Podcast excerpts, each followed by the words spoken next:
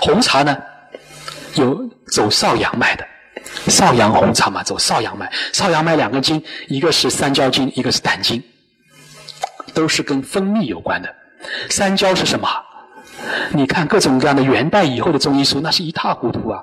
对三焦永远讲不清楚的，说三焦就是身体所有的器官，哎呦完蛋了，所有器官叫三焦，这到底什么概念？其三焦是指内分泌里面的三个器官，是内分泌系统的，不是指所有的器官。内分泌系统里面主要的器官有五个，在脑部有下脑垂体，有松果体，对吧？在中间有甲状腺和胸腺，在下面有肾上腺，主要是这五个部分。这五个部分里面有三有三个器官是提升的，让人体亢奋的，分泌那些亢奋的激素的，比如肾上腺啊，什么都亢奋的，甲状腺啊，对不对？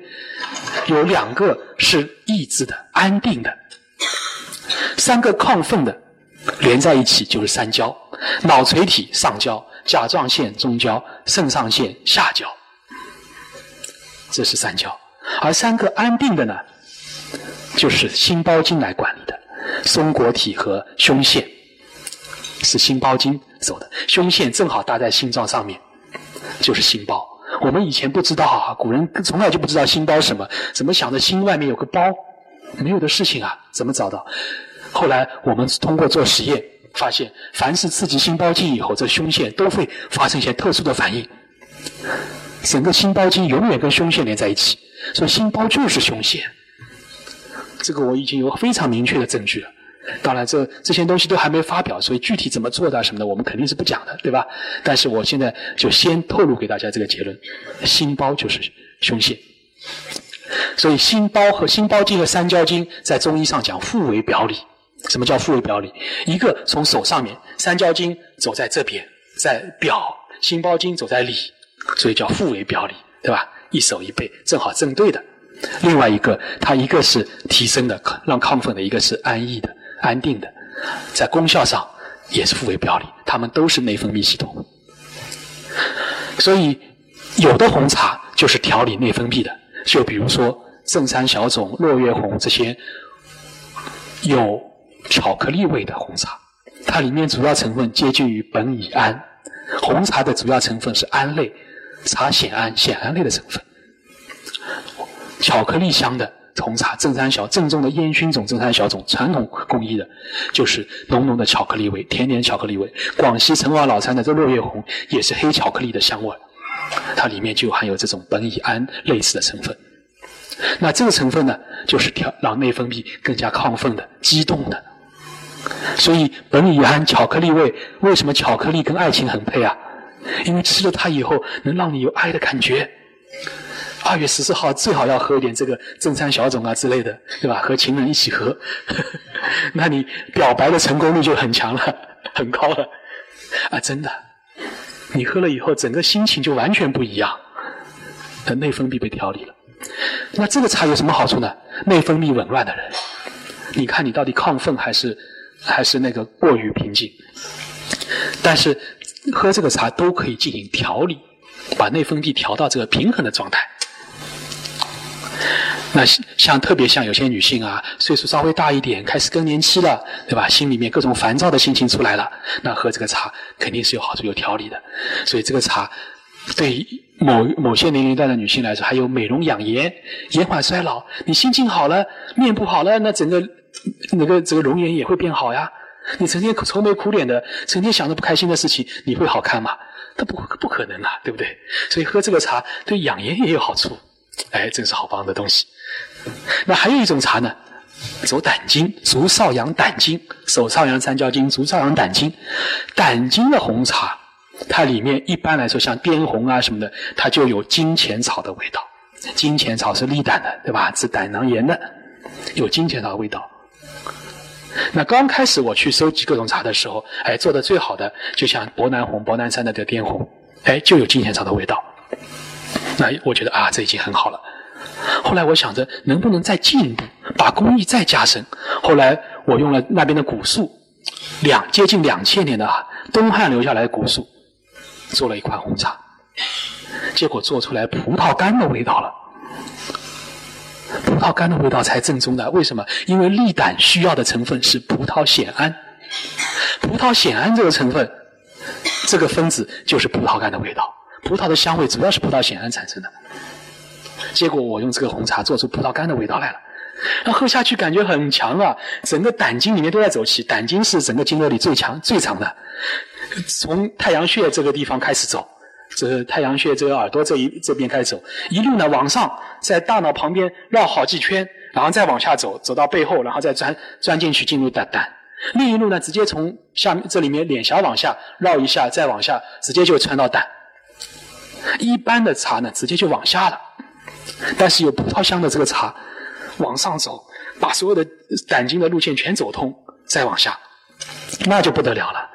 这里面的胆经要是。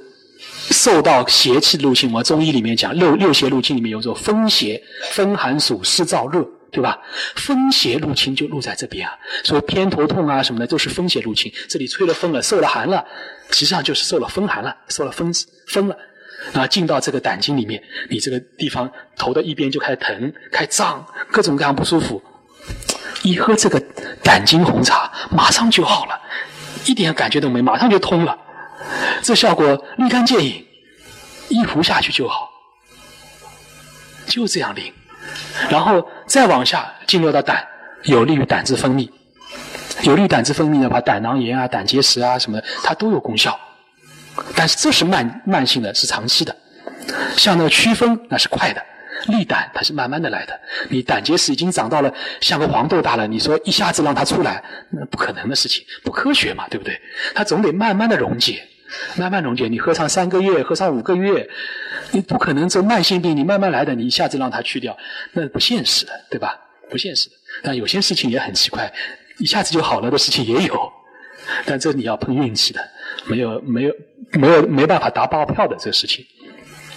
所以，特别是像有些人吃饭的时候吃的太油腻了，吃太油腻了以后需要胆汁分泌来消化它呀，那你胆汁分泌又不够，胆囊的功能又不强，那怎么办呢？喝这个红茶，一喝这个胆汁迅速的分泌，然后你吃的再油腻东西都给你消化掉，都给你降解掉。所以它这个功效，喝红茶怎么办？午后红茶为什么午后喝？就这个道理。午后吃午饭的时候，那些油腻东西都在肚子里呀，你不赶紧消化掉，不赶紧处理掉，这些油腻东西就进入到大肠里，进入大肠里，那你就麻烦了，大肠的菌群就失调了。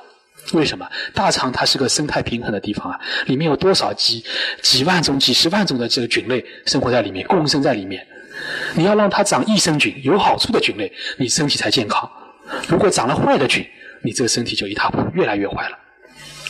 而好的菌，它需要的能量、营养来自于纤维素；坏的菌来自于这个脂肪、脂肪啊，多余的蛋白。所以肉类你要煮得烂、煮得透、煮得小，让胃吸收。不要让它进入到大肠，油腻东西不要让它进入到大肠，进入大肠就是害人的。所以吃完肉类喝红茶，午后红茶就是解决这个问题，不要让它到大肠里面破坏菌群生态平衡。黄茶，黄茶是最伤脑筋的。我们二零呃很一六年的二零一六年的时候开始试验做黄茶，为什么呢？因为我研究那么多茶以后，从零九年开始研究，就发现不对呀，十二条经络怎么还缺两条？少阴脉的没有茶，黄茶有什么经络都不走？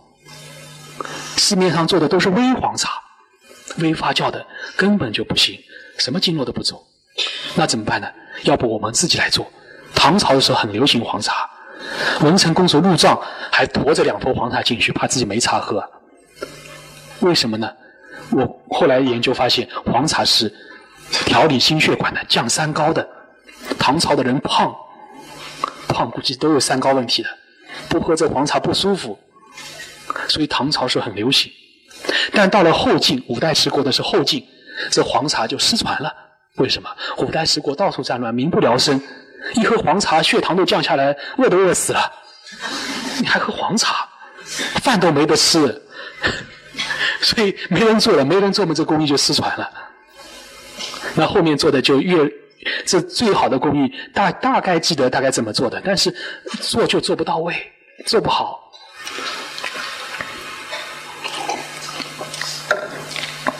所以一直到近代，到近代，呃包括有些茶人认为黄茶未发酵的结果就越做越差，就没功效了。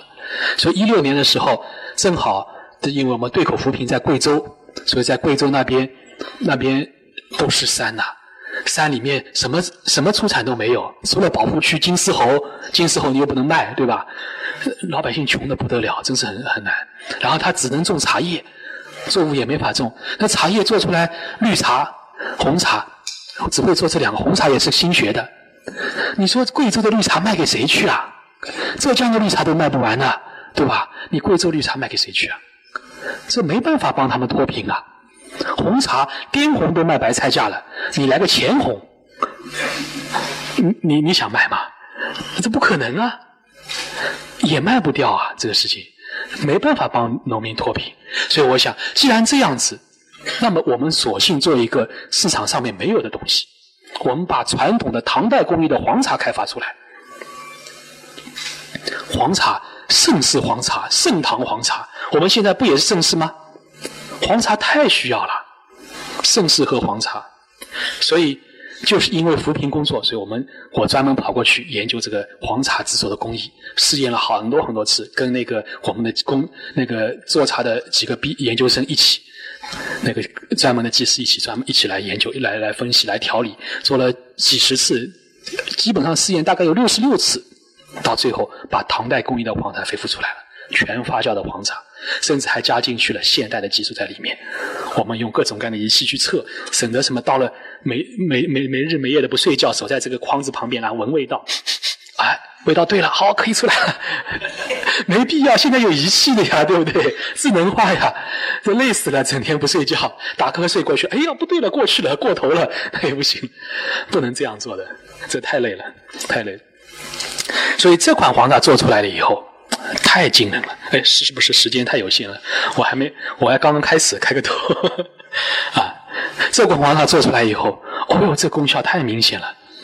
首先，它煮这黄茶是阴茶要煮的，煮出来以后黄金黄金光闪闪的，喝进去了以后，一口下去开始从心脏的下尖，就心经的这个起点，这个心脏心经的起点，这是心脏的下尖开始胀气。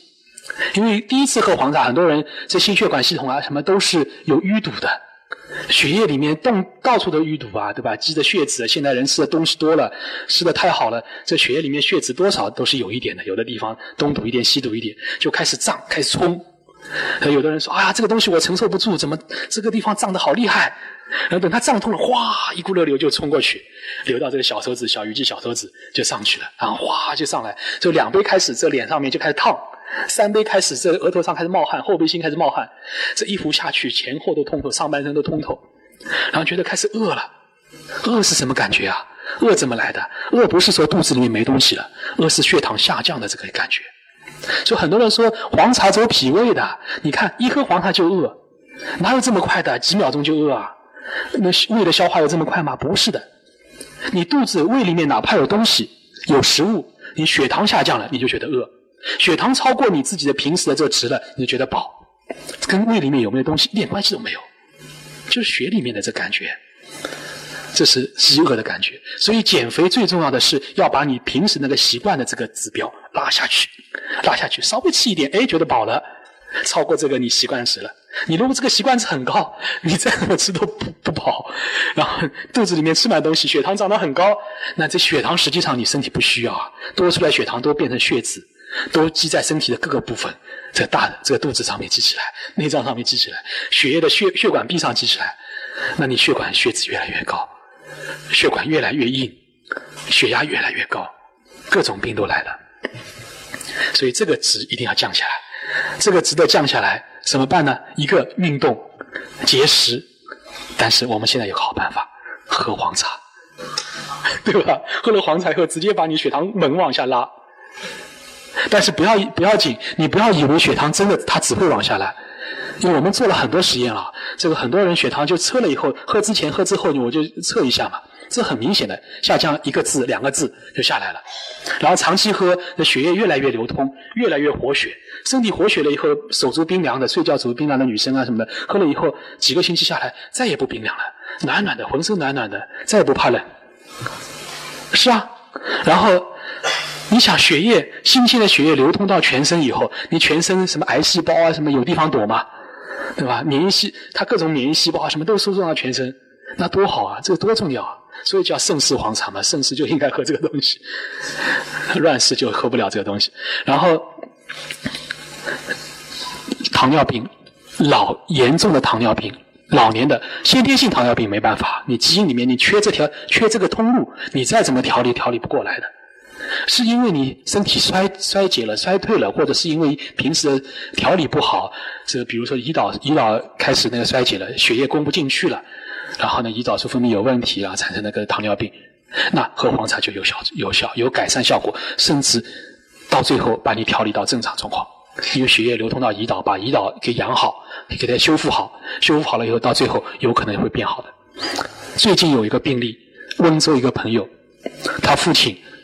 糖尿病到晚期了，腿烂了，到医院里面，医生给他刮烂肉，一刮刮到骨头了，然后大家会诊说，那必须截肢啊，不截肢你顺着骨头烂上去，马上就没命了。老爷子说，你截肢了以后也没命啊，这个糖尿病又截又又长愈合不了，对吧？血液流通慢，这个腿截肢了又根本愈合不了，估计也死路一条，而且一条一只脚没了，你说后面的日子哪怕救回来了，生活质量多差。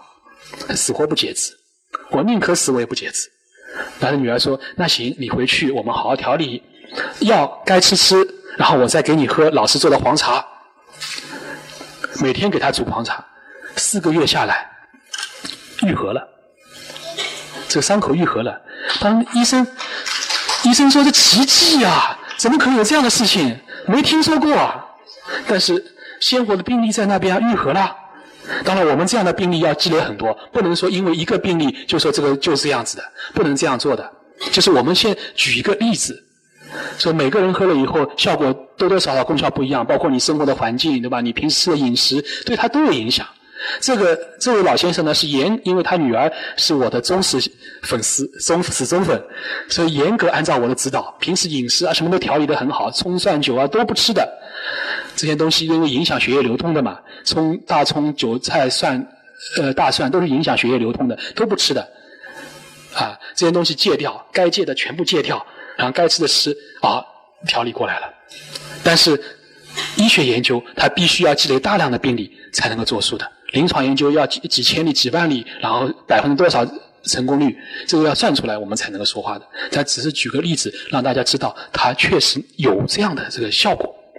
有这个方面的效果，那不光是降血糖啊，升血糖它也有效果。最近有一个有有有一个朋友说，哎，我上次听你说这个对血液有好处，我妈妈有低血糖，我回去让她喝了，哎，现在好了呀，没有低血糖了，身体可健康了。你看血糖低血糖也上来了，这什么原理我不知道，人家问我这什么原理啊，我不知道。但是估计啊，我估摸着血你血液里面血糖低，那肯定有另外一样东西高。所以才能造成血糖低。反正这个黄茶进去以后，里面有各种各样的黄酮类成分，把你高的东西都都给你去掉，不正常的东西给你去掉，去掉了以后血糖哎自然就上来了，胰岛正常了，胰岛正常，各种脏器饲养正常。那黄茶里面主要成分是什么呢？黄茶里面主要成分就是茶黄酮，黄酮类的成分，不是茶多酚啊，不是什么其他东西，茶黄酮。茶黄酮是用茶叶里面的黄酮醇转化出来的，黄酮醇芽里面很少，老叶子里也很少，就是第一片叶子里面，新春天长出来第一片叶子里面特别多，所以我们做黄茶很麻烦，只只取第一叶，这成本可高了，只取第一叶，芽都要拿扔掉，扔掉去做绿茶 或者做红茶去，第一叶拿出来做黄茶，这可费劲了。所有的人拿过拿到黄茶说，哎，怎么都是大叶子？你拿牙做拿牙去喝喝看，那味道不对的，不对的。而且黄酮是一类一大类的化合物，黄酮啊，我们各种各样中国的传统保健品里面主要的功能成分基本上都是黄酮。什么蓝莓啊，什么里面都是黄酮，枸杞啊，泡杯子里泡枸杞养生的，对吧？油腻中年男的标配。但是这些里面其实主要都是黄酮，枸杞黄酮嘛。但是这些保健品里的黄酮种类非常单一，单一的黄酮它能针对的这个有害物质也比较单一。黄酮是强还原性物质，能够消除体内的氧化性自由基嘛？但它也太单一。而我们的黄茶里面有多少黄酮，知道吗？刚刚做出来的新做出来黄茶三十多种，放了半年五十多种，放了一年下来七十多种。越放黄酮种类越多，越多它的保健效用，它调理心心血管的这个作用就越强。所以黄茶越放越好，就这道理。它黄酮种类会增多，为什么会增多呢？因为刚做出来黄酮的分子很大，中间是两个苯两个苯环，然后中间通过两个氧、两个羟基，然后再三个碳连在一起的这个结构叫做黄酮的这框框架结构。这框架结构旁边再加各种各样基团，变成各种各样黄酮。但是随着储存，随着因为我们黄茶是放在金属罐里的，金属的电子对它进行刺激，然后把它的各种基团随机的打落。打落以后，黄酮分子变小，种类就变多。打落这个集团变成一种黄酮，打落那个集团变成一种黄酮，打落这两个集团又变成另外一种黄酮，各种组合就出来了。哎，它功能就越来越强。所以黄茶越放越好，估计原理就在这里。它无数种的打落方式啊，无数种的这个分子的转变方式。那少阴脉除了心经以外，还有肾经。心经的黄茶闻上去就是枸杞芽的香味儿。枸杞黄酮、枸杞芽的香味儿，肾经的黄茶呢，它的味道闻上去山楂的香味儿，山楂黄酮的味道，类似于山楂黄酮，主要是那一类的黄酮在起作用，所以山楂走肾经的。有些书上说山楂走心经，实际上不对，山楂是走肾经的，枸杞才走肾心经的，红枸杞啊，不是黑枸杞，黑枸杞走肾经，红枸杞走心经。那肾经的黄茶。很有意思，我们只能秋天做。心经的黄茶，同样一个茶树上摘下来的，春天做出来的走心经，秋天做出来走肾经。为什么呢？为什么呢？因为不同季节里面，它的茶树里面生长的这个分子就不一样啊。这个又是一个很大的课题了，你要研究清楚为什么长得不一样。但是我们观察下来、分析下来，它确实里面的成分不一样，分子结构不一样，所以做出来的这味道不一样，功效也不一样。圣经黄茶我们一七年研制成，呃，新金黄茶一七年研制成功的，圣经黄茶是去年一八年的时候才研究成功的。研究成功了以后煮出来，哇，整个汤煮出来就像山楂的味道，山楂汤的味道，越喝越甜，越喝越甜，可舒服了。而且喝完了以后，两肾就是暖暖的，像在热敷一样的，一股股的热气顺着的脊椎往上冒，走肾经的，而且两腿内侧都是热乎乎的。但现在我们没有量，我们只是实验的。啊，今年我们估计要大批量的做，让在在贵州那边扶贫的工作大规量、大批量的做。但很有意思的是，它对肾的作用啊，简直想不到。有的有一个朋友，每肾结石，每年都疼得要命，每年都要发作的。听了我的话，试试想试试看，我就，就我们一起来试试看。结果他一壶这个生精黄茶喝下去，一大碗。泡出来，煮出来了以后，倒了一大碗就喝下去。上厕所，当当，两粒肾结石出来了。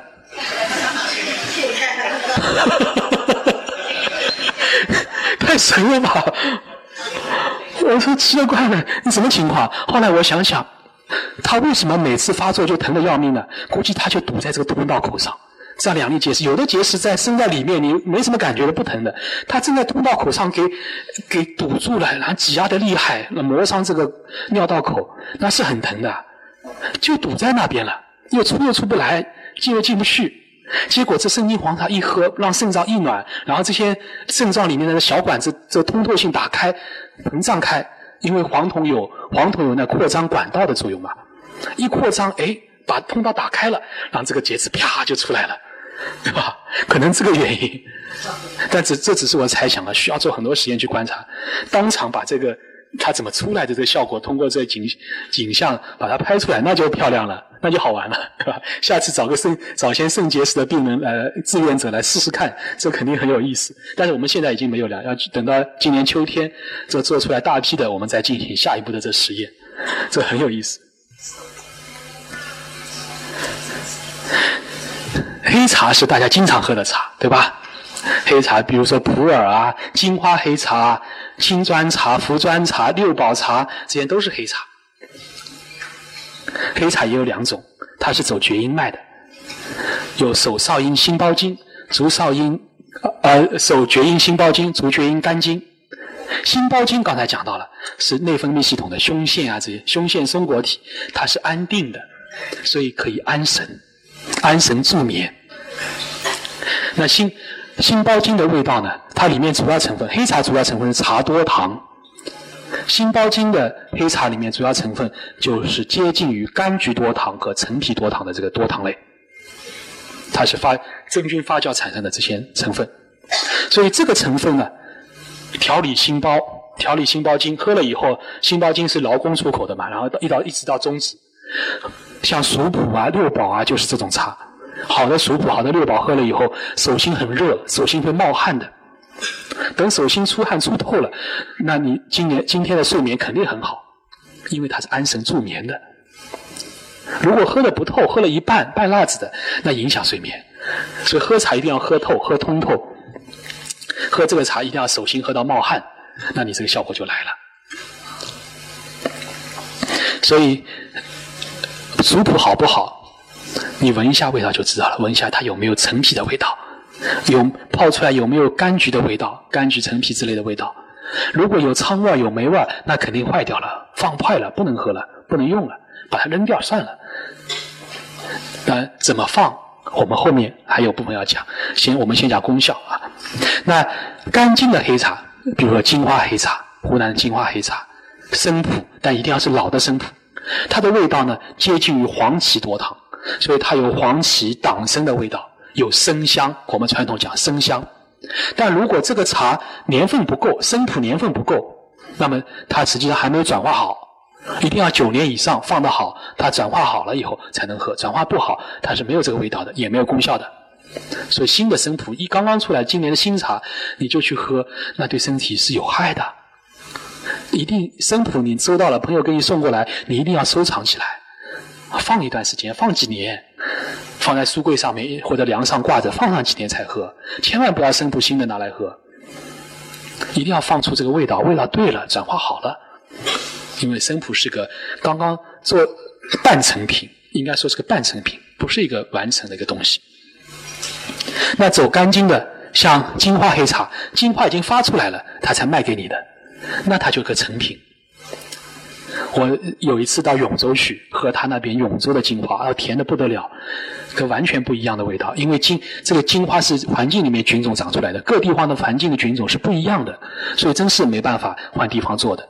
永州那边有一款金花，我在他们家当场喝，那天晚上两杯下两三杯下去以后，我站起来一看，这个汗衫上面一个干的印子，出汗出了出出来一个干的印子，当场就拍下来，好神奇哈！这肝脏那个印子就出来了。这整个肝上在冒汗，你看有意思啊，走干净啊。然后最近我们甚至有一个老先生做铁观音的，他看了我的这个那个理论的介绍以后，他想：哎，我铁观音倒过来做，铁观音我是先杀青啊，先转化摇青以后再杀青的嘛，那它是清茶走大肠经的。要是我把它先杀青以后再包揉、再热包揉、再转化，那是不是走干净啊？变成绝阴茶了，他就这样做了。做完了以后，果然好厉害。两股这个茶，一般的黑茶走肝经的吧，走到肝就结束了，不往上走了，气就留在肝里了。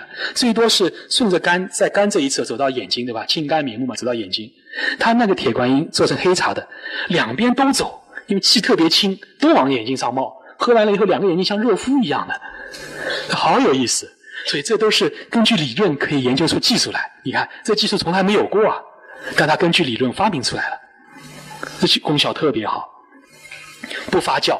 这个铁观音啊，这个铁观音黑茶的铁观音啊，它不堆闷，不砌砖，不引进真菌，它就直接热爆炉，它就做出来黑茶了，做干净的黑茶了。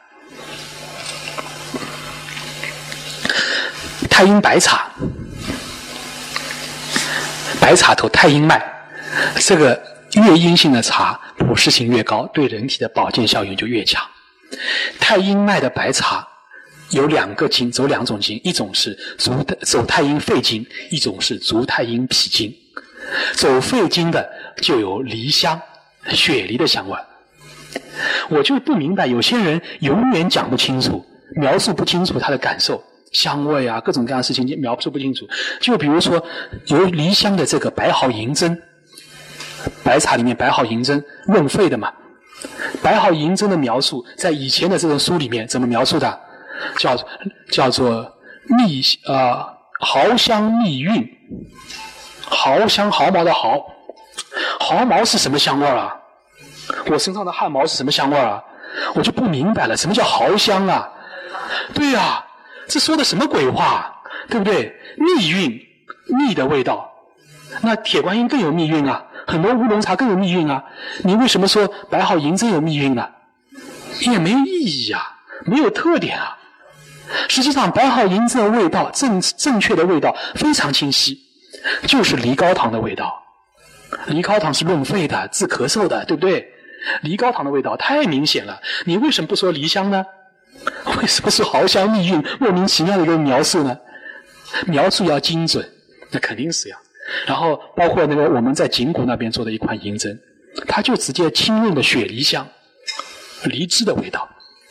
而这个茶润肺，这是在福鼎福建福鼎那边多少年来一直这样用的，当药用的。老的银针，用一颗冰糖放在这个锅上面炖，放在那个烧饭的这个饭上面炖，炖出来了以后喝下去，一碗喝下去，好咳嗽啊、哮喘啊都缓解了，甚至好了，对肺的作用马上就好了。这是当药做的，当药用的。所以茶就是药，真的茶就是药，不不能说茶是随便喝喝完的。你乱药不能乱吃的，茶也不能乱喝的。而走脾经的这个茶，老寿眉、白牡丹，那效用更好了。走脾经茶的味道是什么呢？枣香。干茶一定要是酸枣香，酸枣香里面因为里面有黄腐酸，有白茶树，有冬枣、冬枣子、白茶籽这些籽类，所以它有红酸枣香。然后白茶是一定要煮的，嘿。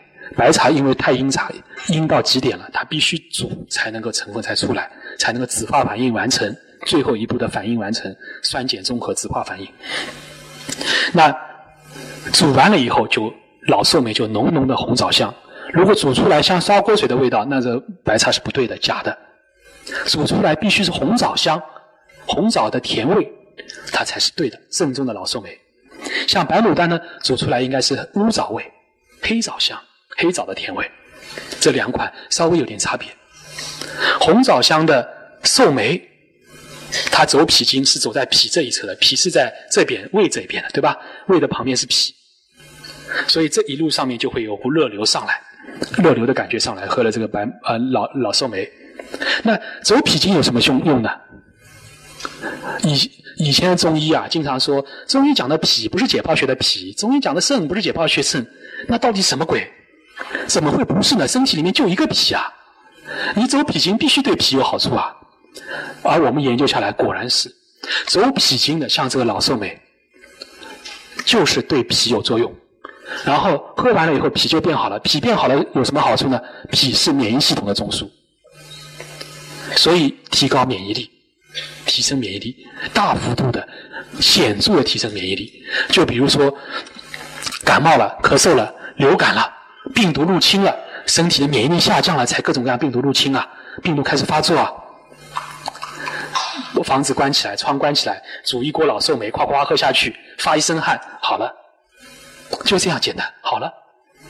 比如说老年人免疫力下降了，带状疱疹有的时候会发作，对吧？疼一边疼的厉害，整个一边开始疼，疼了几天以后开始发出痘痘来，发出很多很多的包来、疹子来。你在开始疼痛的时候，就煮一锅老寿眉。然后就直接喝下去，半个小时好了，只要半个小时啊！你想想看，比什么药都强啊！因为它显著提升你免疫力了。甚至有些老人红斑老疮，最近啊前去年有一个老师，中中山大学的一个老先退休的老师，岁数大了，免疫力下降了，就开始红斑狼疮啊什么的出来了，都免疫系统的病啊。各种激素打的，本来很瘦的一个老太太，变得整个样子都看不出来了，整个胖了一大圈。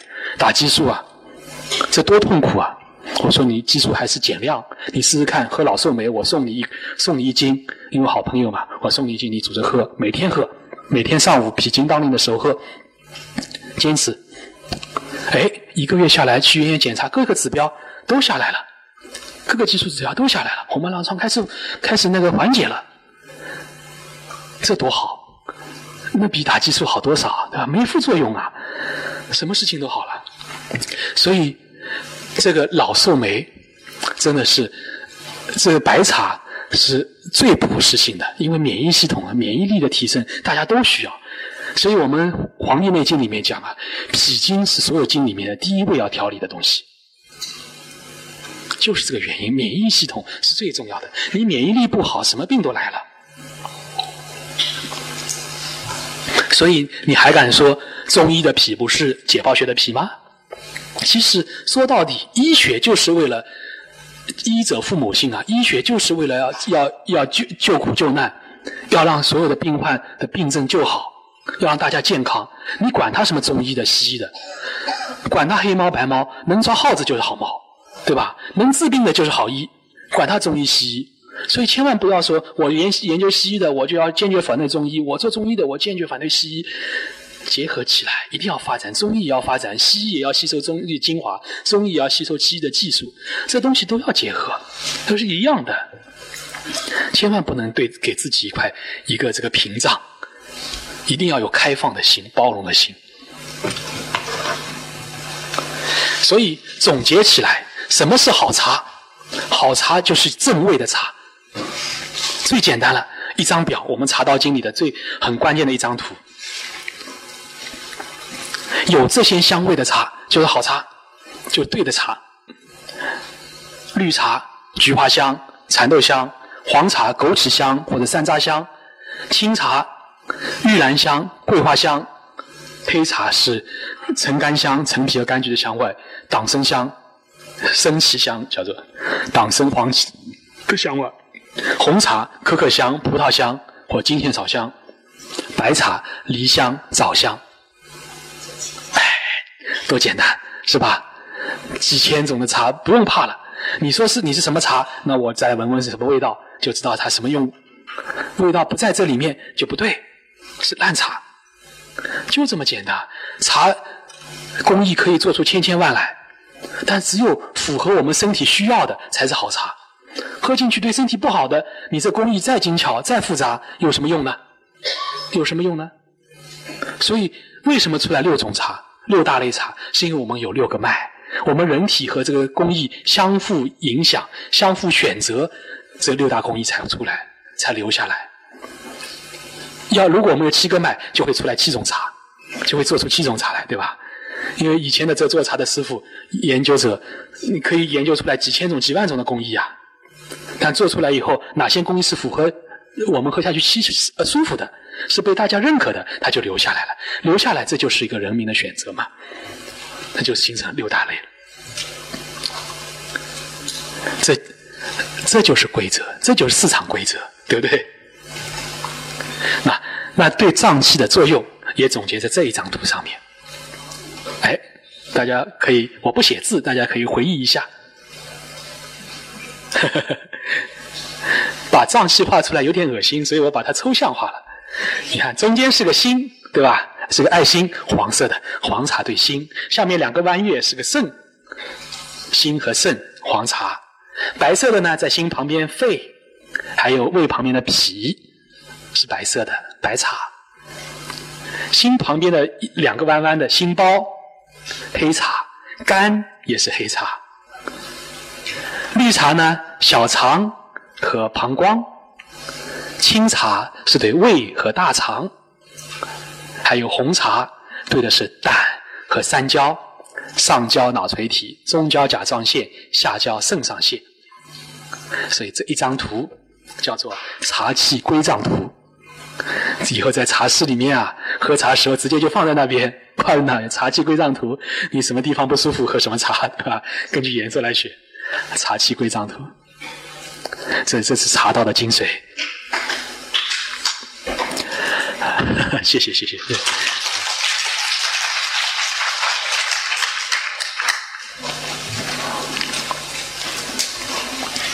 那么，茶为什么会走经络呢？我们刚才讲了，经络是什么？经络是体液循环的通道，有身体里面主要有十二根通道，来控制我们体液的各种各样的循环。而体液循环的功，体液循环的通道，它不是完全畅通的，它要有的时候关，有的时候开。那什么物质在决定它开关呢？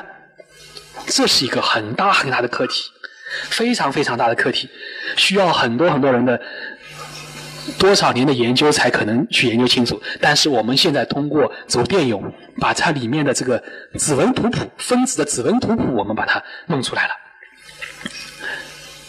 这个通体液里面通道，这些体液运送到一个器官，那么对这个器官就有好处，就能够滋养这个器官。但是还必须要成分去把这个通道打开。